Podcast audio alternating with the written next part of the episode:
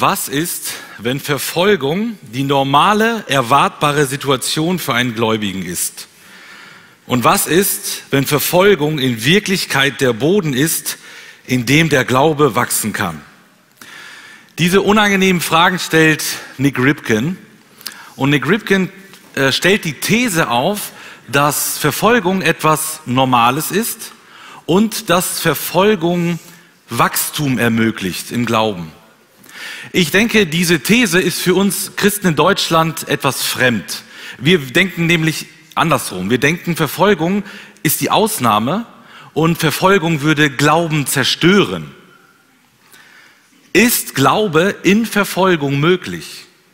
Genau mit dieser Frage wollen wir uns heute Morgen beschäftigen. Das Thema meiner Predigt lautet Glaube trotz Verfolgung. Glaube trotz Verfolgung. Und ich mache weiter in meiner Predigtreihe zum ersten Thessalonicher Brief. Der heutige Predigtext kommt aus 1. Thessalonicher 2, Verse 13 bis 16. Und der erste Thessalonicher Brief ist ein sehr positiver Brief. Paulus schreibt an eine Gemeinde, die voll durchstartet.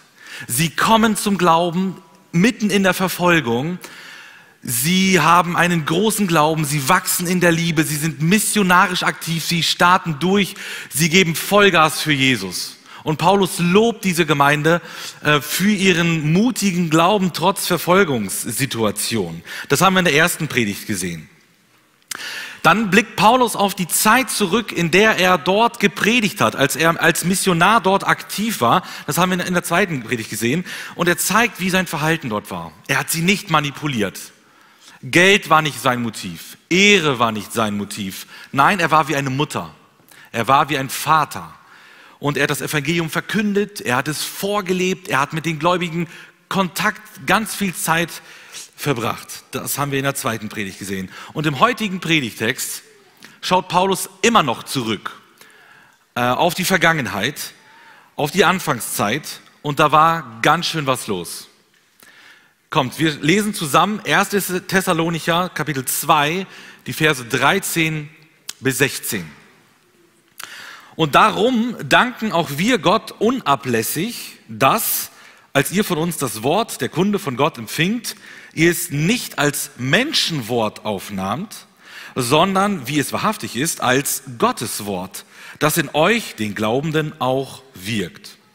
Denn, Brüder, ihr seid Nachahmer der Gemeinden Gottes geworden, die in Judäa sind in Christus Jesus, weil auch ihr dasselbe von den eigenen Landsleuten erlitten habt, wie auch sie von den Juden, die sowohl den Herrn Jesus als auch die Propheten getötet und uns verfolgt haben und Gott nicht gefallen und allen Menschen feindlich sind, indem sie um ihr Sündenmaß stets voll zu machen, uns wehren, zu den Nationen zu reden, damit sie gerettet werden. Aber der Zorn ist endgültig über sie gekommen. Paulus richtet den Blick zu Beginn dieses Textes auf die Verfolgten. Die Verfolgten, das sind die Verse 13 bis 14. In Kapitel 2 hat Paulus ja berichtet, wie er sich als Prediger dort in Thessalonich in Griechenland verhalten hat. Und jetzt erfahren wir, wie die Gemeinde auf diese Predigt reagiert hat. Und wenn Paulus zurückdenkt an diese Anfangszeit, dann muss er Gott danken. Das heißt, er dankt Gott regelmäßig. Er dankt immer wieder. Jetzt fragst du dich vielleicht, warum denn? Was macht Paulus so dankbar? Die Thessalonicher haben die Predigt gehört und sie haben sie angenommen. Sie haben sie der Predigt geglaubt. Sie haben nämlich erkannt, dass die Worte der Predigt nicht von Menschen sind, sondern von Gott direkt. Und jetzt könnte man sich fragen, ja, wie soll man das denn erkennen? Woher wussten denn die Thessalonicher, dass hinter den menschlichen Worten, gesprochen von Paulus, Gott steht? Und die Antwort finden wir im Brief weiter vorne. Kapitel 1, Vers 5, da steht, das wurde schon deutlich, als wir euch die Rettungsbotschaft brachten. Gott sprach damals nicht nur durch unsere Worte zu euch, seine Macht zeigte sich auch im Wirken des Heiligen Geistes und in der großen Zuversicht, mit der wir bei euch auftreten konnten. Wenn Gott spricht, dann merkt man das. Gott trifft nämlich mitten ins Herz. Wenn Gott spricht, dann steckt da Kraft dahinter, sagt Paulus. Dann werden Dinge aufgezeigt, die nur Gott kennen kann. Dann werden Dinge in der Predigt erwähnt, die kein anderer weiß und man denkt, der Prediger redet zu mir, nur zu mir. Und man merkt, Paulus hat dort gepredigt, aber der eigentliche Redner dahinter war Gott. Und alle haben es gemerkt, hier spricht Gott. Das ist Markus Janssen.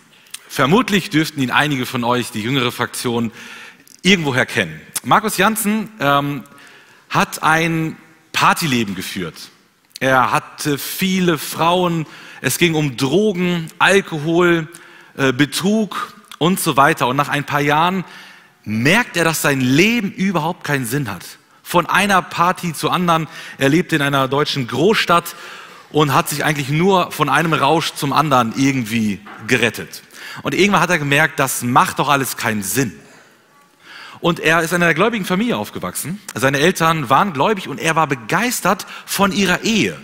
Und sie haben eine harmonische Beziehung geführt und er fragte sich, woher kommt das denn? Was ist der Grund dafür? Mein Leben geht den Bach herunter und die führen so eine friedvolle, harmonische Ehebeziehung. Und die Eltern sagten, ja, das ist unser Glaube an Jesus. Er kommt mit mit ihnen zum Gottesdienst. Er setzt sich in die letzte Reihe, so, und guckt sich diesen, wie er sagt, Affenzirkus an. Und er bezeichnet den Gottesdienst als Comedy-Veranstaltung. Ja, wie die da singen, alles total komisch. Er macht sich lustig und er fühlt sich bestätigt in seiner Ablehnung dem Glauben gegenüber. So lange, bis die Predigt beginnt. Dann ist alles vorbei. Schlagartig ändert sich alles und er sagt, da war der Spaß vorbei, da wurde es problematisch. Der Prediger spricht über Lukas 19, wie Jesus Zachäus begegnet. Und Markus Janssen sagt, ich wusste, in diesem Raum gibt es nur einen Zachäus. Und das bin ich. Zachäus war der Abschaum der Gesellschaft, verachtet von allen anderen. Sein Leben ging den Bach herunter. Und Jesus nimmt ihn trotzdem an. Und er kommt zum rettenden Glauben an Jesus. Und er sitzt dort in dieser Kirche, will den Glauben eigentlich ablehnen. Und er merkt durch diese Predigt, spricht Jesus zu mir, als ob ich der Einzige im Raum wäre. Er fängt an zu weinen, aber er will aus seiner Emotion heraus nicht etwas äh, entscheiden und er wartet ein paar Tage und ein paar Tage später bekehrt er sich zu Jesus Christus. Und er wusste genau, da redet jetzt kein Mensch, da spricht Gott zu mir. Interessant sind hier in unserem Predigtext die zwei Verben, mit denen, also die Tu-Wörter, mit denen Paulus äh, das Verhalten der Gemeinde beschreibt. Wir haben einmal das Wort empfangen und einmal das Wort aufnehmen. Die unterscheiden sich eigentlich gar nicht so groß. Das erste Wort meint im Griechischen allgemein etwas annehmen, etwas bekommen. Also die Gemeinde hat das Evangelium bekommen. Also es wurde ihnen gepredigt, wir haben es gehört. Das zweite Wort meint auch aufnehmen oder empfangen. Aber interessant ist, dass dieses Wort häufig im Neuen Testament verwendet wird, um zu zeigen, wenn jemand einen Gast aufgenommen hat. Da kommt jemand rein ins Haus und man nimmt ihn auf. Das ist dieses Wort, das hier ähm, an der zweiten Stelle äh, verwendet wird. Man könnte also auch sagen, das Wort könnte man übersetzen mit willkommen heißen. Jemanden in das Haus aufnehmen. Ein Ausleger sagt es dann, das erste Wort meint also das Hören mit den Ohren. Und das zweite Wort meint das Hören mit dem Herzen. Die Thessalonicher haben das Evangelium gehört mit den Ohren und sie haben es angenommen mit dem Herzen. Das war aber natürlich nicht bei allen so. In Apostelgeschichte 17, Vers 4, wo wir ähm, ja, den Bericht hören, wie Paulus dort missioniert hat, dort steht, einige von den jüdischen Zuhörern ließen sich überzeugen. Auch von den Griechen, die sich zur Synagoge hielten, schlossen viele sich Paulus und Silas an, ebenso eine ganze Reihe prominenter Frauen. Einige, viele haben sich bekehrt aber leider nicht alle. Was mit den anderen passiert ist, wie die reagiert haben, das werden wir im zweiten Teil der Predigt sehen. Das sehen wir später. Aber jetzt noch mal meine Frage an dich: Mit welchen Ohren hörst du eigentlich? Mit den ähm, Ohren nur oder auch mit dem Herzen?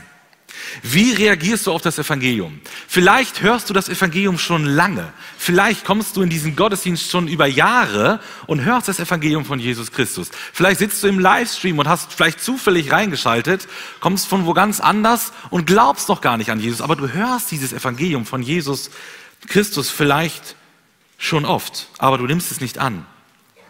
Dann möchte ich dir mit Paulus heute sagen, durch das Vorbild der Thessalonicher, nur hören reicht nicht. Du musst es annehmen. Nur mit, dem, ja, mit den Ohren hören reicht nicht. Du musst mit dem Herzen hören. Und ich wünsche dir von Herzen, dass du das Evangelium heute annimmst.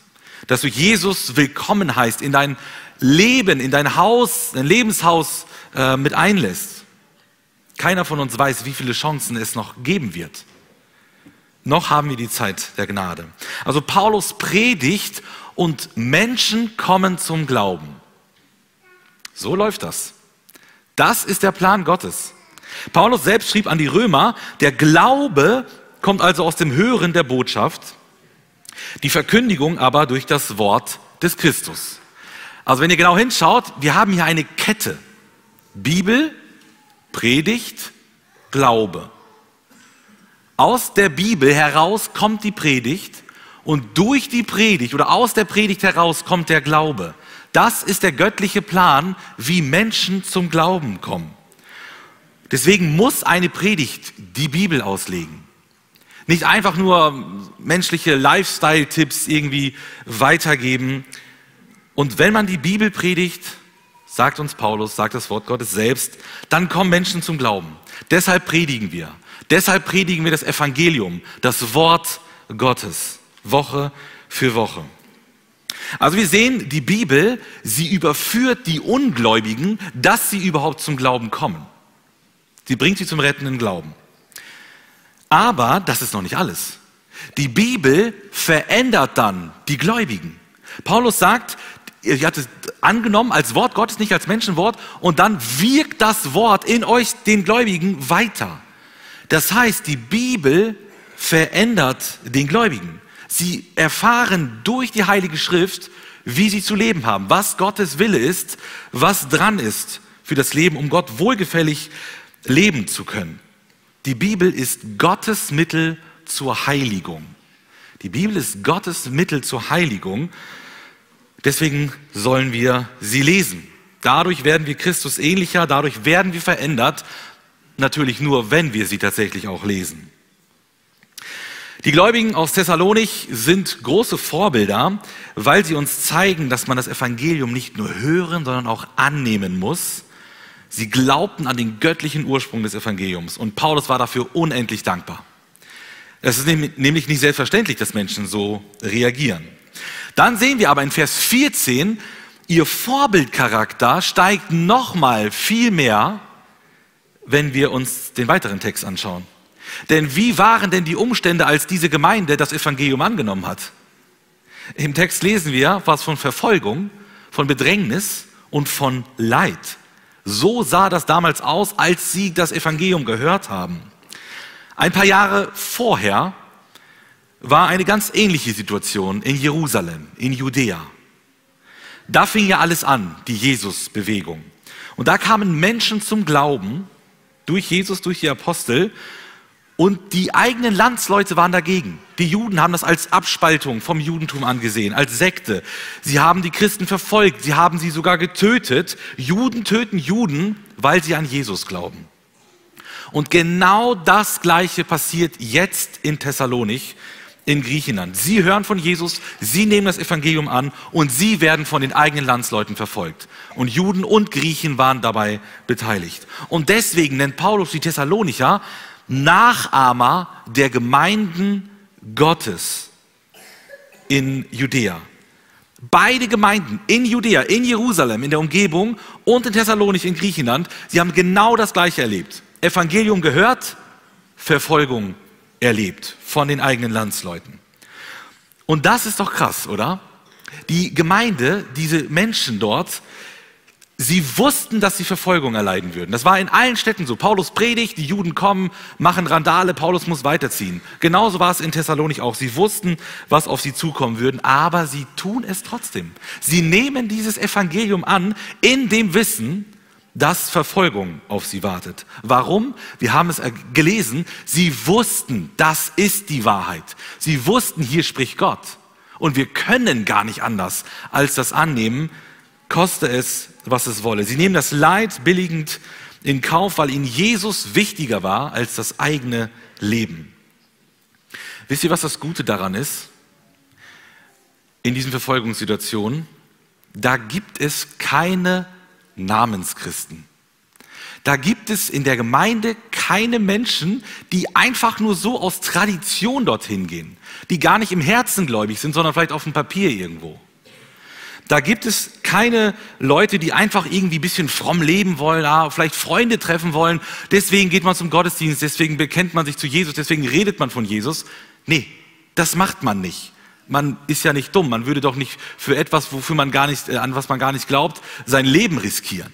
In der Verfolgung sind nur die echten Gläubigen mit dabei. Und in der Verfolgung sieht man sehr schnell, wer meint es ernst. Wer ist wirklich ein Kind Gottes oder wer rennt hier einfach nur hin, weil es sich gehört oder weil man hier nette Leute trifft oder irgendetwas anderes Schönes an Programmen miterleben kann. Jetzt mal Hand aufs Herz.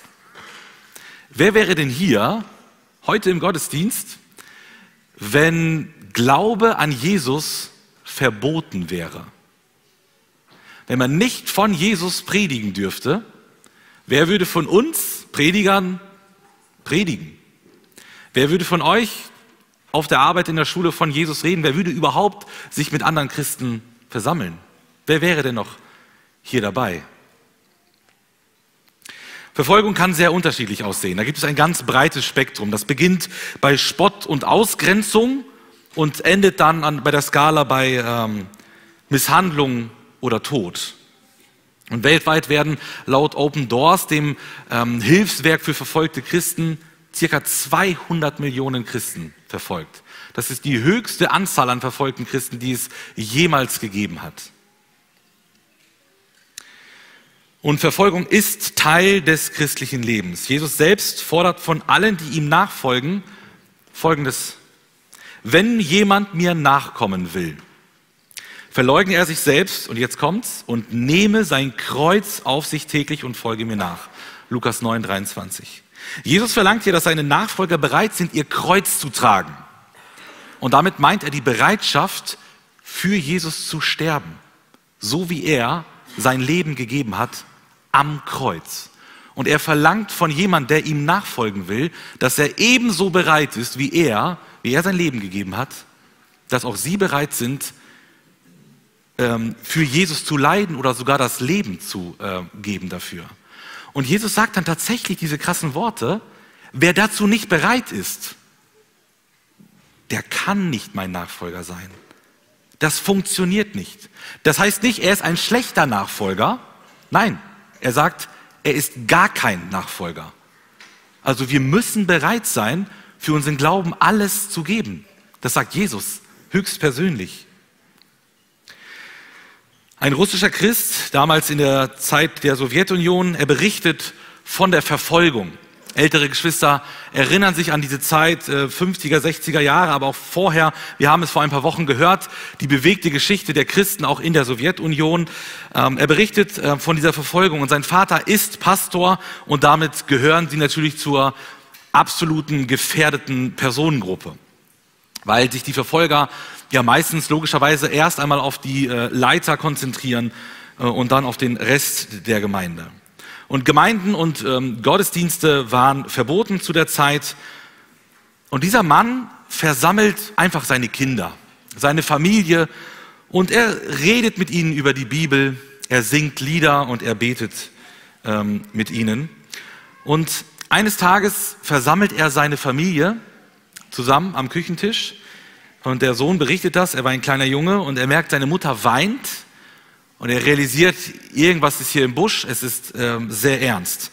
Der Pastor erinnert seine Kinder, dass Gott ihn berufen hat zu diesem Dienst und dass er der Prediger des Evangeliums sein muss, weil Gott ihn berufen hat. Und dass er nicht anders kann, als das zu tun. Auch wenn es verboten wird und auch wenn das Konsequenzen haben würde. Und dieser Pastor hat erfahren, dass er am nächsten Tag inhaftiert werden würde, damit er endlich aufhört zu predigen. Und er sagt seinen Kindern, ich kann das nicht. Ich kann nicht aufhören zu predigen. Er umarmt jedes seiner Kinder und er sagt seinen Kindern auch etwas sehr Hartes. Und zwar, dass er mitbekommen hat, dass in den anderen Familien in der Umgebung schon Menschen umgebracht worden sind, weil sie an Jesus geglaubt haben. Und er betet, dass das nicht passiert. Und seine Abschiedsworte, die haben es in sich. Er sagt ihnen, aber falls ich dort im Gefängnis hören sollte, dass sie meine Frau und meine Kinder aufgehängt haben, weil sie Jesus nicht verleugnen wollten, werde ich der stolzeste Mann in diesem Gefängnis sein.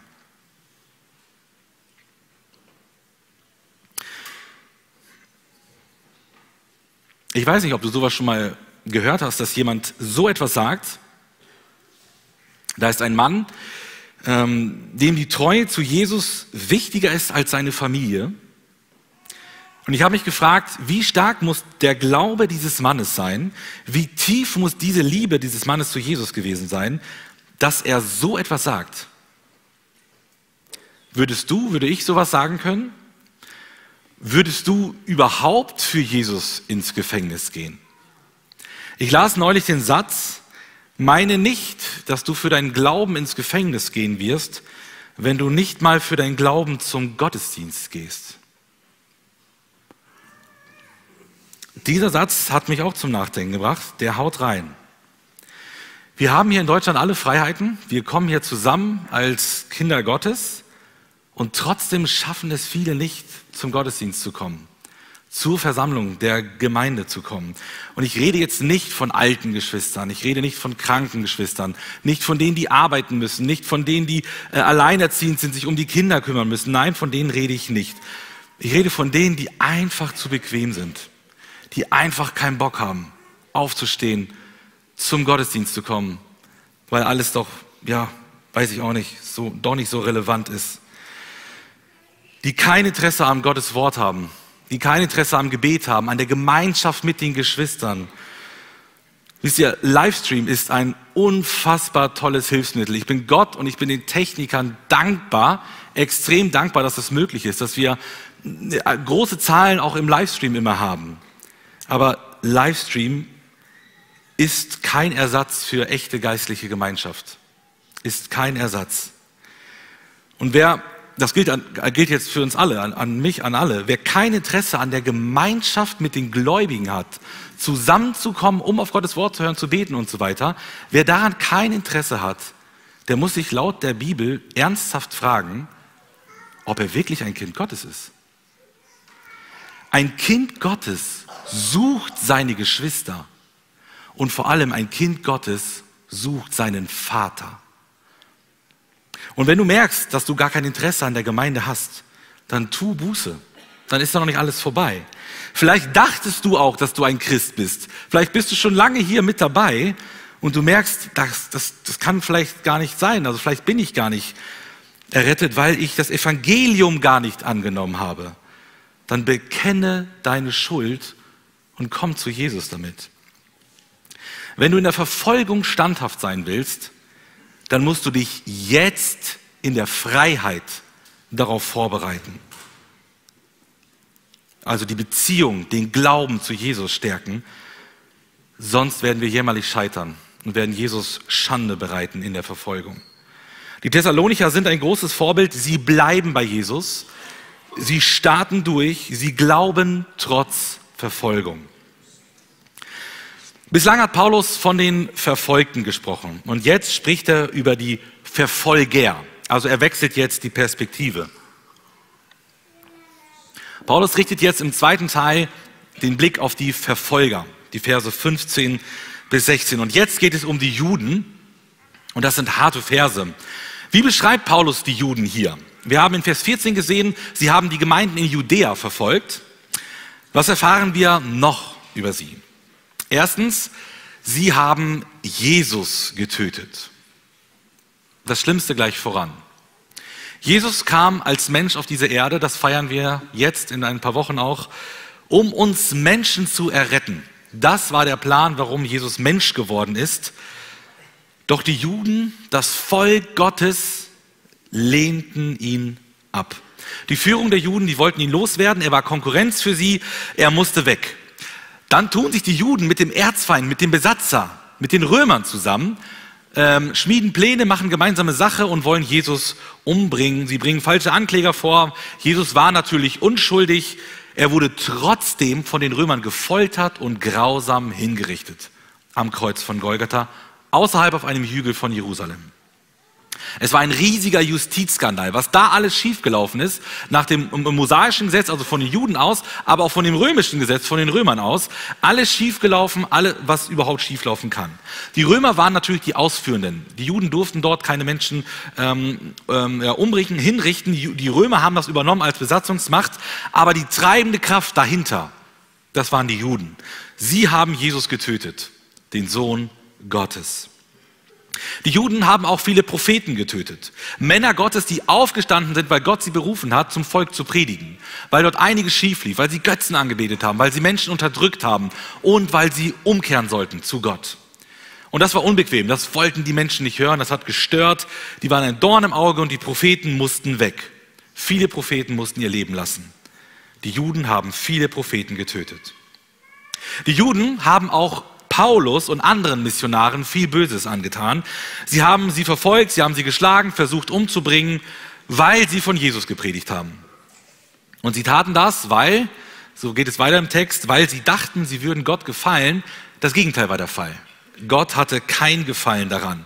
Jesus töten, Propheten töten, Missionare verfolgen, das ist nicht etwas, worüber Gott sich freut, was in seinem Willen ist. Im Gegenteil, er war traurig und zornig darüber. Sie greifen nämlich Gott selbst damit an. Aber nicht nur das, Paulus fährt weiter fort und er sagt, sie, äh, die Juden sind auch gegen alle Menschen. Sie sind feindlich gegenüber allen Menschen eingestellt. Was meint Paulus damit? Er erklärt es selber in Vers 16. Dort heißt es nämlich, dass sie, die Missionare, die Prediger des Evangeliums gehindert haben zu predigen. Warum? Ja, weil die Juden ja wussten, wenn man predigt vor dem Evangelium, dann kommen Menschen zum Glauben. Das ist nämlich der Plan Gottes. So funktioniert das. Die Juden wussten das und sie wollten das verhindern. Deswegen hindern sie die Missionare zu predigen, damit ja nicht andere Leute äh, an diesen Jesus glauben. Das war ein Ärgernis für sie, wenn sie von Jesus predigen. Und in diesem Sinne und nur in diesem Sinne sind die Juden Feinde aller Menschen, weil sie sie an dem Evangelium hindern, weil sie die Menschen daran hindern, zu Jesus, zu Gott zu kommen. Ja, und Gott ist zornig darüber. Er wird diese Sünde der Juden richten. Der Zorn Gottes ist über sie gekommen. Und Paulus sagt, irgendwann ist das Maß voll. Irgendwann ist der Becher übergelaufen voller Sünde und irgendwann ist genug. Die Juden laden Schuld auf sich und das zieht Gottes Gericht nach sich. Nun, diese Verse hier 15 und 16, die wurden in der Vergangenheit häufig dazu missbraucht, um gegen Juden zu hetzen. Da hat man versucht, antisemitische Parolen oder Anschläge gegen Juden äh, zu legitimieren, unter anderem aufgrund von diesen Versen. Doch ich denke, dass das nicht im Sinne der Bibel, dass das nicht im Sinne von Paulus gewesen ist, dürfte hoffentlich allen klar sein. Aber trotzdem möchte ich einmal drei kurze Gründe nennen, warum Paulus hier nicht dem Antisemitismus das Wort redet. Erstens, Paulus selber war Jude und er liebte sein Volk. Er war stolz, ein Jude zu sein. Und er sagt in Römer 9, dass er sogar sein eigenes Heil quasi abgeben würde, nur damit die Juden zum Glauben kommen. Zweitens, Paulus kritisiert die Juden nicht allgemein, sondern er kritisiert die ungläubigen Juden. Also er kritisiert nicht die jüdische Nation an sich, sondern den Unglauben der jüdischen Nation. Und das ist ein Unterschied weil sie eben das Evangelium ähm, gehindert haben und Missionen behindert haben. Also die Kritik hat nichts mit der Nation, mit einer Rasse oder so zu tun, sondern mit dem Ungläubigen. Und Paulus würde alle anderen Menschen, die genauso agiert haben wie die Juden da, genauso kritisieren. Und drittens, Paulus ruft nirgendwo zu Gewalt gegenüber Juden auf. Er würde sagen, das sei ferne. Paulus ermutigt zur Liebe, zur Annahme, zum Frieden. Also nichts könnte weiter von der äh, Wahrheit entfernt sein, als dass Paulus hier Antisemitismus verbreitet. Christen sind Freunde Israels. Sie stehen an der Seite von Gottes Volk, das sind sie immer noch, und Christen beten für Israel. Aber der Text sagt, Gott wird die Verfolger richten und in dem Fall waren die Juden äh, in der Rolle der Verfolger. Ein paar Seiten weiter im zweiten Thessalonicher Brief befasst sich Paulus immer noch mit dieser Verfolgungsthematik. Und er schreibt dort der Gemeinde, also den gleichen Gläubigen, nur ein halbes Jahr, ein Jahr später, denn es ist gerecht bei Gott, dass er denen vergilt mit Bedrängnis, die euch bedrängen. Paulus ermutigt in diesem Abschnitt die Gläubigen durchzuhalten, weil Gott sie belohnen würde. Er hat aber noch ein zweites Argument und er sagt, haltet durch, weil Gott die Verfolger richten wird. Und damit, mit diesem Argument, will er sie trösten. Er sagt ihnen, er wird sie bestrafen und wer Gemeinde Jesu bedrängt, wird selber bedrängt. Und zwar von wem? Von Gott persönlich. Gott lässt dieses Leid nicht ungeschehen. Er wird gerecht richten. Wisst ihr, Paulus war ja nicht immer ein Prediger des Evangeliums. Einige von euch wissen das. Im Gegenteil, er war ein Verfolger. Er war damals genau auf der anderen Seite und er wollte Menschen inhaftieren, weil er genau das gleiche Ansinnen hatte wie die Juden, dass dieser Jesusglaube vernichtet werden muss. Und er war auf dem Weg nach Damaskus, um wieder Menschen zu inhaftieren, die an diesen Jesus glauben. Doch dann begegnet er Jesus auf dem Weg nach Damaskus und es heißt in Apostelgeschichte 9, und er fiel auf die Erde und hörte eine Stimme, die zu ihm sprach, Saul, Saul, was verfolgst du mich? Er aber sprach, wer bist du, Herr? Er aber sagte, ich bin Jesus, den du verfolgst. Warte mal, wen verfolgt Paulus? Er will doch Menschen einsperren, er will doch die Christen inhaftieren es ist doch klar, Paulus verfolgt doch Menschen, oder? Wahrscheinlich hat Paulus das auch gedacht, aber er musste da etwas ganz Wichtiges lernen. Wer Christen verfolgt, verfolgt in Wirklichkeit Christus. Der Kampf gegen die Gemeinde richtet sich direkt gegen Jesus selbst. Jesus identifiziert sich hier mit der Gemeinde. Er verfolgt die Christen, also Paulus verfolgt die Christen, und Jesus sagt, du verfolgst mich. Du denkst vielleicht, Paulus, du verfolgst die Gemeinde, aber du verfolgst mich. Du kämpfst gegen mich, du greifst mich an. Und sowas sollte man sich sehr gut überlegen.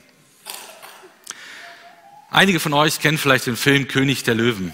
Da gibt es eine Szene, wo Simba und Nala, das sind so zwei Königskinder, kann man sagen, die spielen miteinander und dann begeben sie sich in eine ähm, äh, Ecke, wo sie nicht spielen durften. Da war es verboten. Sie machen es trotzdem, laufen dorthin und dann kommen auf einmal die Hyänen. Und die Hyänen freuen sich. Da kommt ein ganzes Rudel und da sind kleine Löwen und Hyänen haben unfassbar starke Zähne. Und im Rudel können die auch was gegen Löwen anrichten, vor allem wenn sie klein sind. Und die Hyänen sind drauf und dran, diese beiden kleinen Löwen zu verspeisen.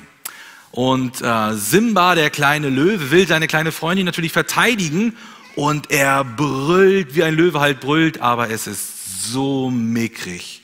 Es ist so ein klägliches kleines Knurren und die Hyänen lachen sich kaputt, sie liegen auf dem Boden, halten sich die Bäuche und sagen, mach's doch nochmal, bevor wir dich dann verspeisen. Und Simba probiert es nochmal und er fängt wieder an und macht wieder so ein kleines Geräusch, aber irgendwie hauen die Hyänen ab. Die machen sofort die Biege. Was ist passiert? In dem Moment, wo Simba brüllt, brüllt Mufasa, der Vater, der König. Und der kann brüllen. Und die Hyänen denken sich, wie mein Vater sagen würde, lieber fünf Minuten Feige als ein Leben lang tot. Und sie nehmen Reis aus und sind weg.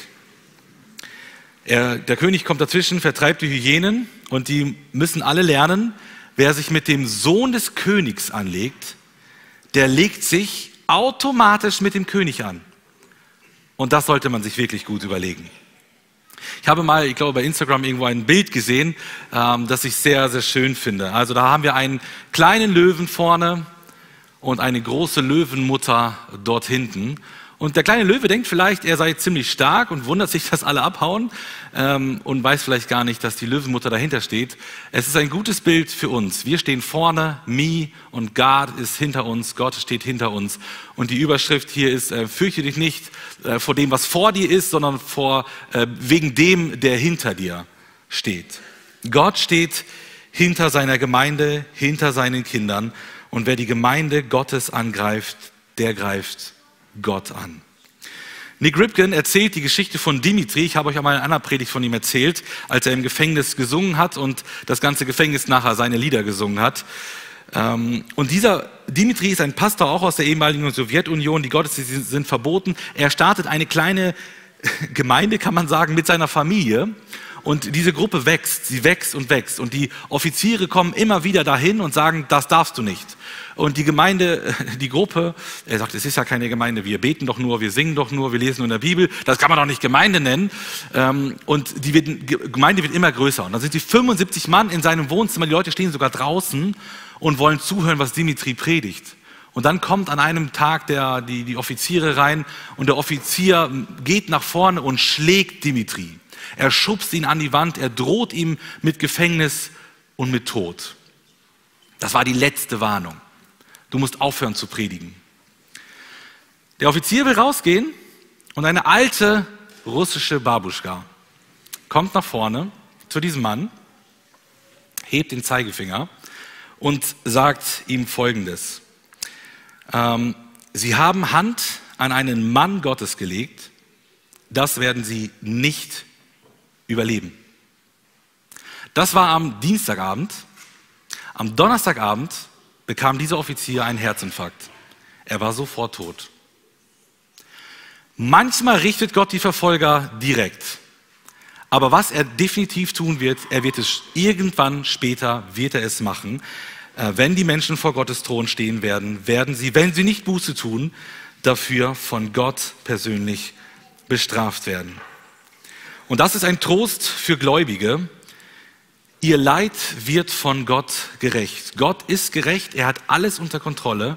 Und wenn du verfolgt wirst und Unrecht erleidest wegen deines Glaubens, dann darfst du dir sicher sein, Gott wird dieses Unrecht richten. Unser Job ist nicht Rache. Das ist klar. Die Rache ist mein, sagt Gott. Er wird dafür sorgen. Unser Job ist kräftiges, ehrliches, authentisches Zeugnis und Gebet. Gebet für die Verfolger. Denn diese Menschen, sie werden von Satan missbraucht, sie werden manipuliert, sie wissen vielleicht selber gar nicht, was sie da tun. Sie brauchen Jesus mehr als alles andere, damit sie von ihrer Verblendung ähm, ja, wegkommen können. Ich möchte schließen mit einer Geschichte, äh, wieder aus der ehemaligen Sowjetunion, von einer Frau, einer alten russischen Witwe namens Katja. Sie berichtet von der Zeit, von der ähm, Revolution 1917 wurde ihr Opa inhaftiert, weil er Pastor war. Und kurz vorher verbuddelt er die Bibel im Garten. Die einzige Bibel, die noch übrig war, es war verboten, eine Bibel zu haben. Er verbuddelt sie im Garten und die Familie darf ihn im Arbeitslager hin und wieder besuchen. Und eines Tages verabschiedet sich die damals kleine Katja von ihrem Opa. Sie weiß nicht, dass es das letzte Mal ist. Am Stacheldrahtzaun äh, dürfen sie ihn noch kurz berühren. Und als letzte geht die Oma von dem Opa weg. Und beim Abschied gibt der Opa, der Pastor der Gemeinde, der Oma, seiner Frau einen Zettel in die Hand. Zu Hause, ganz gespannt, nimmt sie diesen Zettel und liest ihn und dort findet sie einen Hinweis, wo die Bibel versteckt ist. Sie geht zu, äh, zu dem Stelle im Garten, sie buddelt da und holt die Bibel raus und dort findet sie einen Brief, das geistliche Vermächtnis dieses ähm, Pastors. Und dort ähm, ja, gibt er nochmal letzte Ermutigung weiter kurz bevor er dann eben gestorben ist. Und ganz zum Schluss, der letzte Satz, da heißt es, lest Offenbarung 2, Vers 10 und vergesst nie, seid getreu bis an den Tod. So will ich dir die Krone des Lebens geben. Und das möchte ich uns allen als Ermutigung weitergeben. Lasst uns alle Jesus treu sein, nötigenfalls auch bis zum Tod. Und dann wird Jesus uns belohnen und uns die Krone des Lebens geben. Und das ist unser Ziel als Gläubige. Amen. Ich schlage vor, wir stehen kurz auf und sprechen ein Gebet. Wer möchte uns leiten im Gebet für unsere verfolgten Geschwister, aber auch für die Verfolger? Ich würde mich freuen, wenn einige kurz mit uns beten.